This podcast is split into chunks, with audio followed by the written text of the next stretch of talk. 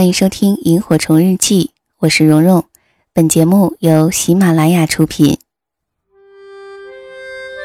岁月像一个细细的筛子，将心底原本清晰的东西变得更清晰，如同记忆中那微微星光的萤火虫。它们像明灯一样，照彻恬静的夜空，也照亮了整个童年时光。让我们同蓉蓉一起背上爱的行囊，在萤火虫日记里重新找回那充满无限遐想、如梦境般流萤飞舞的夜晚。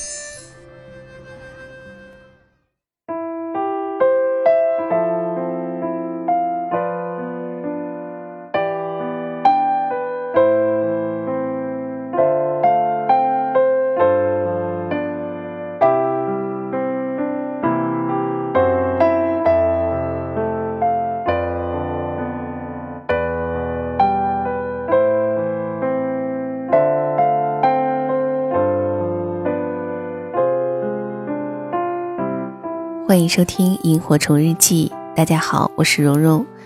呃，最近一直在《萤火虫日记》更新乔伊的《我不喜欢这世界，我只喜欢你》。我们这周先暂停一下哈，因为我收到了一位也叫乔伊的听友的来稿。他说：“蓉蓉，我身边有这么一个真事儿，是一位妈妈最终接受了儿子是同性恋这样的一个故事，特别感人。”其实呢，我之前也收到过不少有关这类的投稿，以及在微博上艾特我说某篇在网上关注度很高的有关同性恋的故事啊等等，问我能不能播讲。还有一些朋友问说，蓉蓉，爱情当中不止男和女，可不可以讲一次两个男孩或两个女孩之间的故事呢？嗯，说实话，每次看到有关这类话题的投稿和留言的时候，出于不了解，我都会很委婉的拒绝，或者干脆没有回复。嗯，但其实呢，内心还是很犹豫和纠结的。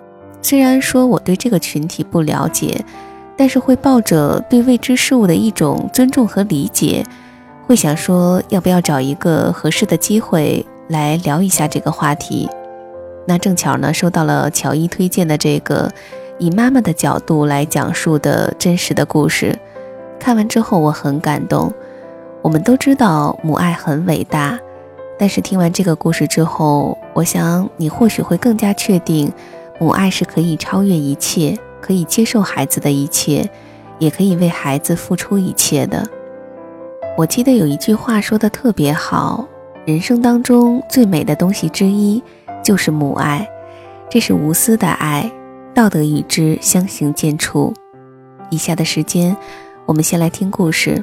十年前，儿子和我出柜，我用十年给老妈做铺垫，为儿子出柜。作者：朴妈妈。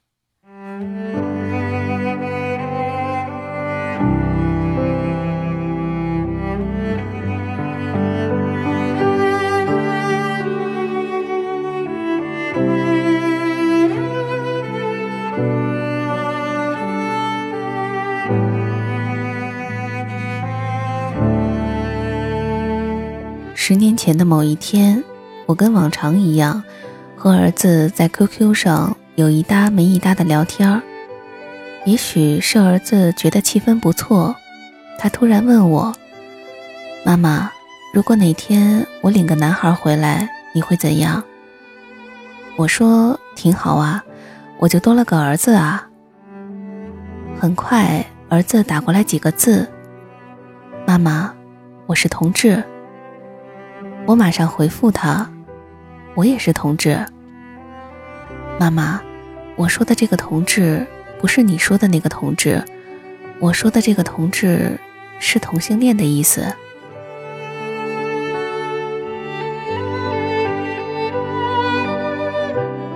当时我一下就懵了，我一直以为同性恋不过是娱乐界明星们的时尚。怎么就和我的儿子联系到一起了？我问儿子：“你为什么会是同性恋呢？是不是赶时髦学人家？”儿子回答说：“我就是喜欢男孩子。”我的眼泪瞬间就涌出来，我也不清楚为什么会哭，只是看到同性恋三个字，眼泪就止不住的往下流。我问儿子：“你是多大知道自己喜欢同性的？你和女孩谈过恋爱吗？没谈过，怎么就知道不喜欢呢？是不是你心理出问题了，还是生理出问题了？是不是妈妈的教育出了问题？是不是小时候给你穿的衣服颜色太多了？是不是小时候大白兔巧克力糖吃的太多了？”可是儿子只回了我一句话。在我初中的时候，我就知道我喜欢同性。妈妈，我是天生的，是不能改变的。我实在没法和儿子继续聊下去，只好说：“儿子，妈妈累了，想睡了。”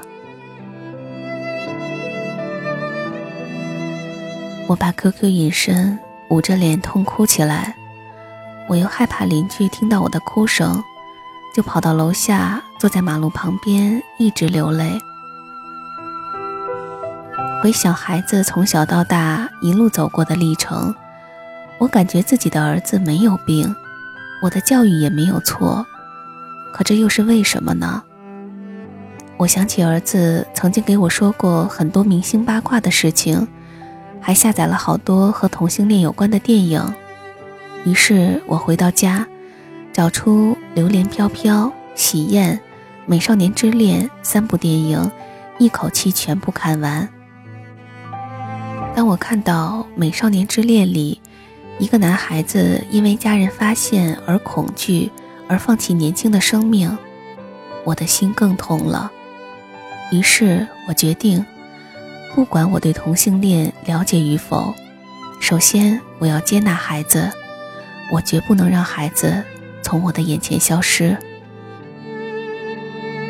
虽然我先告诉儿子，我能够接受他的一切，但事实上，对于同性恋群体，我一无所知。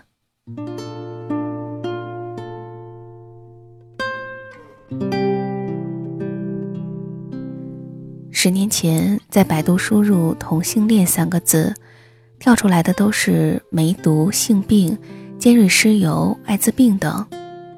看着这些恐怖的图片，我又害怕了，赶紧给儿子打电话，告诉他要保护好自己。虽然我也不知道该如何保护，儿子说：“妈妈，你放心，我知道如何保护自己。”虽然我心里还是非常害怕，但又没有地方可以说，只能自己把这些恐惧压在心底。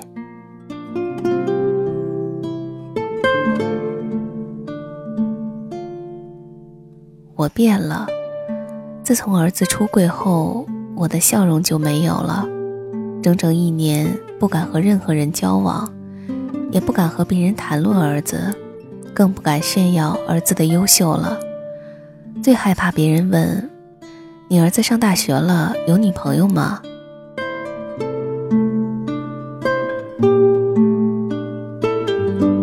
直到二零零七年，我实在是放心不下儿子，辞去工作，从山东老家到上海陪伴他。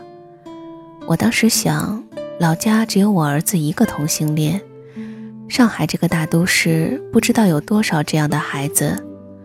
如果儿子因此受到伤害、受到欺负，他找谁去倾诉？我在他身边，最起码还是个依靠。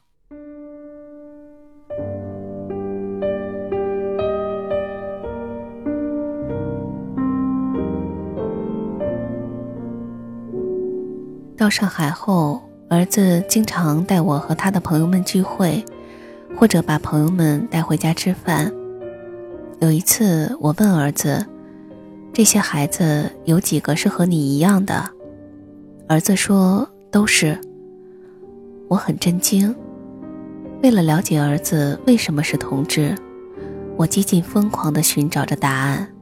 每抓住一个孩子就问：“你是多大知道自己喜欢同性的？你谈过女朋友吗？没谈过，怎么知道不喜欢？你妈妈爸爸知道你的事情吗？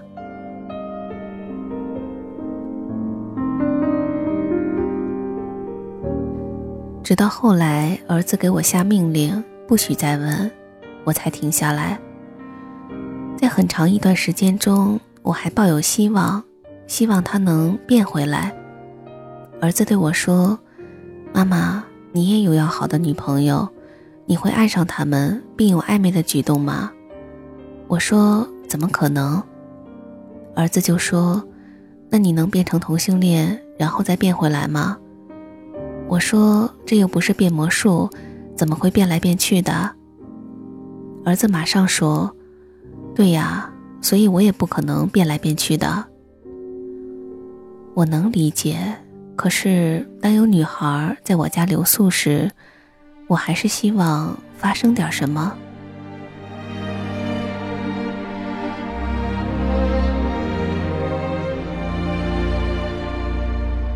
记得有一次，一个女孩来家里玩的太晚了。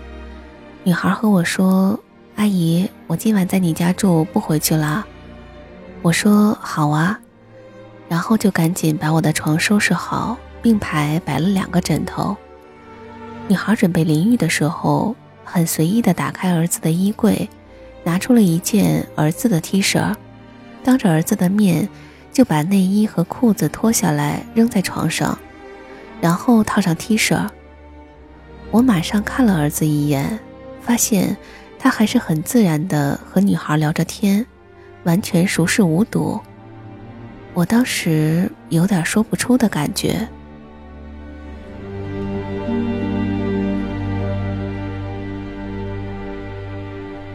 女孩洗完澡，爬到儿子床上继续和他聊天，我就先回自己的房间睡下了。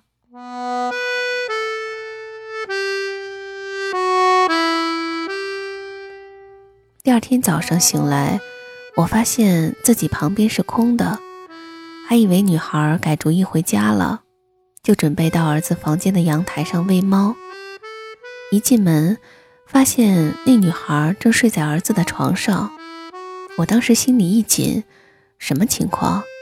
赶紧就退出来，因为儿子房间门是开着的，我就愣在原地，刚刚是不是看花眼了？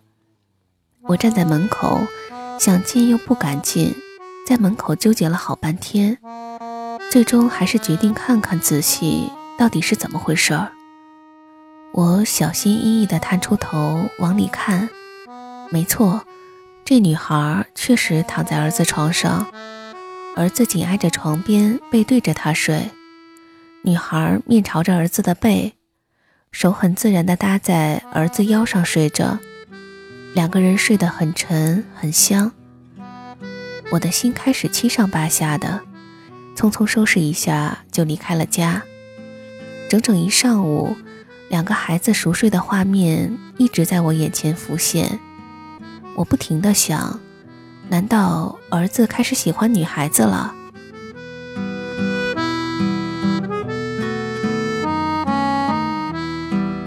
看到这一幕。我真的没有兴奋开心的感觉，整个人都很慌张，既希望发生点什么，又怕发生什么，脑子里非常混乱。到了下午两点左右，我实在是憋不住，就给儿子发了一条短信：“儿子，昨晚什么情况？”儿子回复：“妈，你想多了。”好吧，算是我想多了吧。过了很久，有一天我又问儿子：“你真的对女孩就没有任何感觉吗？一点点的感觉也没有吗？”儿子给了我确切的答复：“没有，真的没有。”后来家里也经常有女孩子来玩，我常看到的画面就是儿子躺在床上玩手机。然后，一个女孩枕在他的腿上，另一个女孩枕在他的肚子上，各自玩着手机，刷着朋友圈，天南地北聊着天儿。我看着这画面，也觉得还蛮和谐的。每次儿子和女孩们出去旅游，都是开一个房间。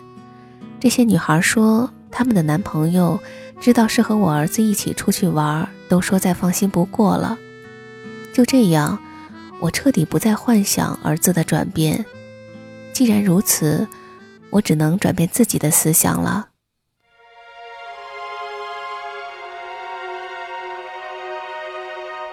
在儿子出轨之初，我的压力非常大，不知道该找谁倾诉。最初只和身边最亲近的弟妹说起过。当我流着眼泪说完，弟妹紧紧地抱着我：“大姐，没事的，既然不是病，我们就接纳他。”随后我又分别和妹妹、弟弟说起。妹妹问我：“要不找个医生看看吧？”我说：“琛琛本身自己就是学医的，还找什么医生？再说也不是病。”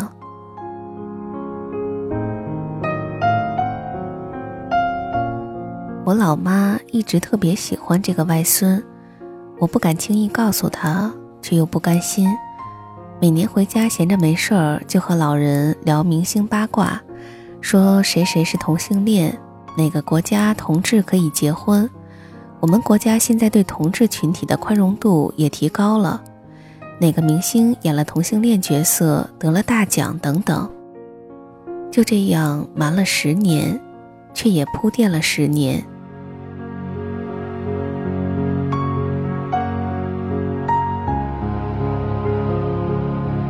二零一五年的正月初三，家人都去串门拜年，家里只剩下我和老妈在看电视。老妈唠叨我：“孩子这么大了，你也不操心，难道就让他一辈子打光棍啊？”我说：“怎么可能啊？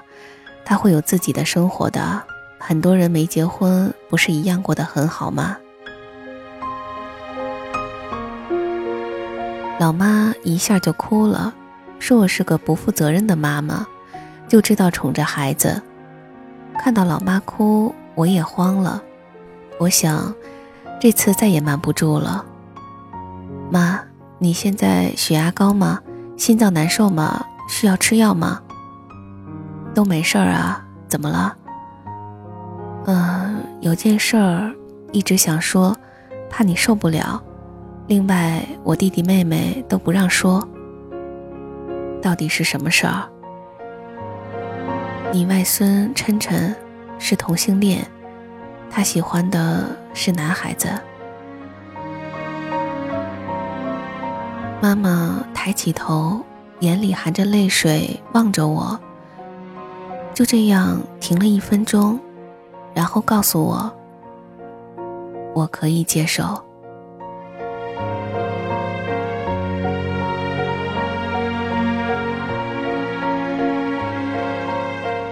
我当时就哭得稀里哗啦的。老妈抱着我说：“怎么不早告诉我啊？每次回来，老是说同性恋，同性恋的，我还以为你是同性恋呢。”我用十年的时间做的铺垫，结果七十八岁的老妈仅用一分钟就接纳了，真应了我经常说的这句话：孩子不要低估父母的接受能力。父母也不要高估自己的承受能力。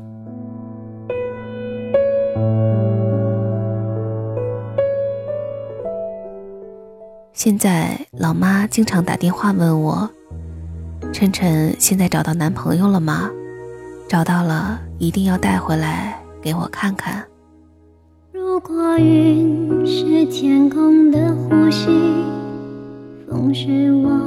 慌张的叹息，回忆是爱的延续，只因为你和我已经不在一起。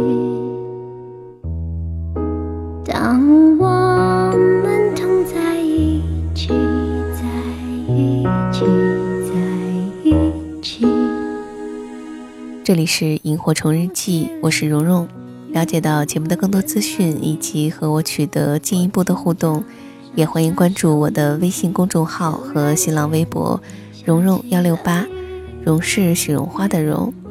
刚刚为大家讲的这个故事，是否也打动你了呢？也欢迎在评论区留下你想说的话。之前有收到过听友这样的私信，他说：“主播你好，我是生活在柜子里的人，是见不得光的。曾经也试过走出柜子，坦然面对，但总是受到嘲讽和异样的眼光，所以又退缩了。难道我们这样的人只能活在阴暗中吗？”不知道大家是否也会有这样的感觉？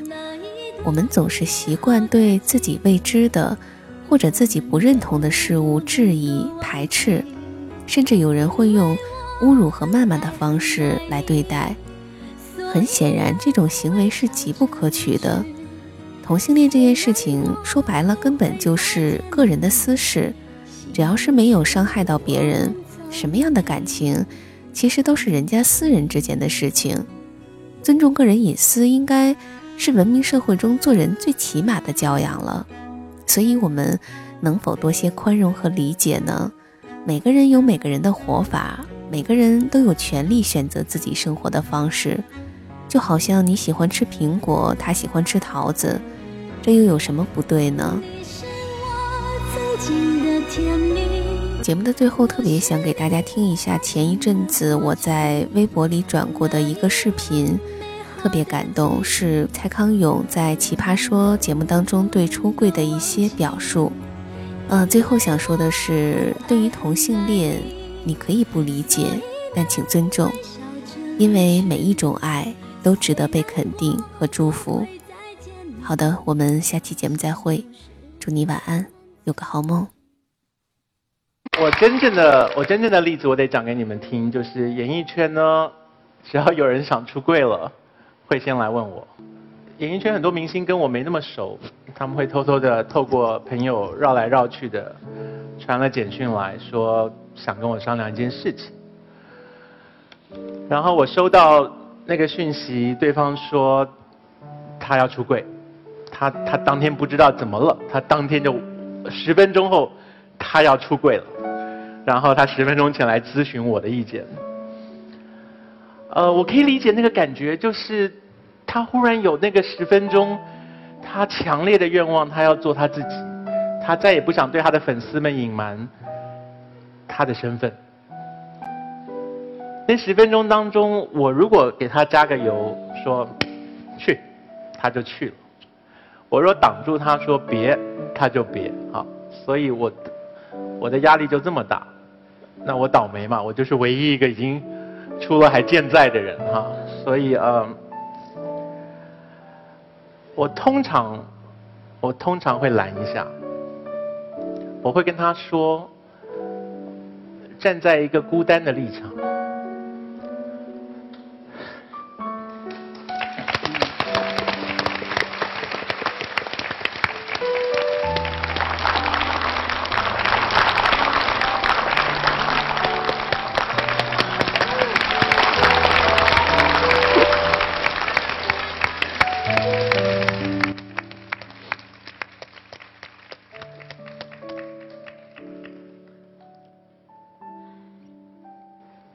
站在一个孤单的立场，我很希望很多人陪我，就是可不可以不要每一次提到这个题目的时候，他们只能亮出我一个人是活着的人，就是我们总得给那些爸爸妈妈看看，就是你出了柜不会死掉，不是每一个出了柜的人都都被社会逼到阴暗的角落去，最后没有路可以走。所以站在我的立场，我其实很希望他们就爽爽快快的十分钟后就出柜了，然后让所有的粉丝大惊失色，就是他们爱的那么深的那个偶像，其实隐藏过自己，可是现在坦诚了。可是我站在理性的立场，我还是会拦住他们说：如果你是我弟弟，我会跟你说不要这样做，或者我们再等半年。再等一年，等你冷静下来，我们再商量这件事情。就我能够做到的唯一一件事情，只是证明给那些担心的爸爸妈妈看，就是我们并不是妖怪，我们可以很好的活在这里，而且像刚刚马薇所说的，你你你走到了这个行业的顶尖的时候，你让那些爸爸妈妈放心，就是原来我的小孩有一天也可以这么接触，可是问题在于好多人走不到这一步，所以。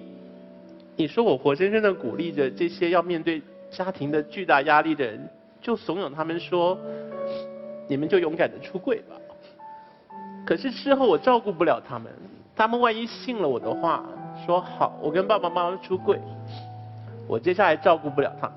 他们如果被村子里的人欺负，他们被学校里的同学跟老师排挤，我的手伸不过去救他们跟保护他们，所以。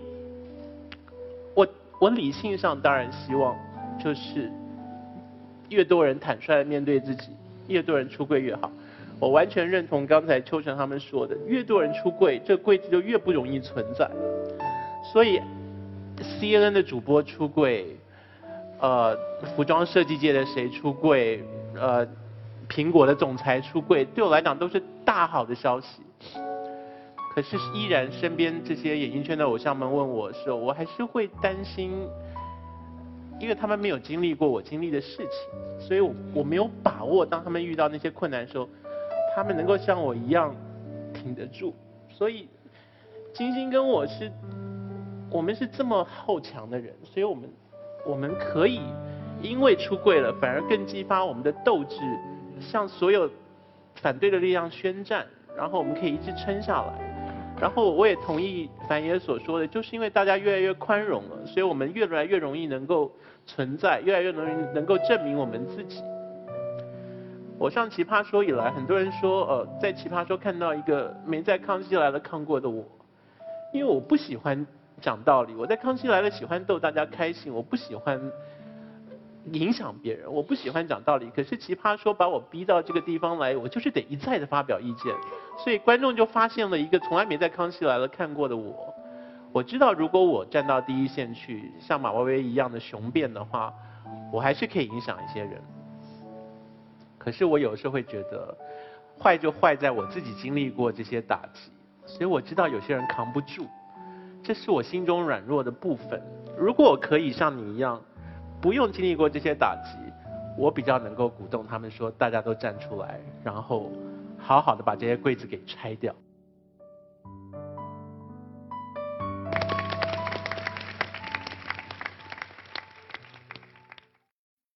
喜马拉雅，听我想听。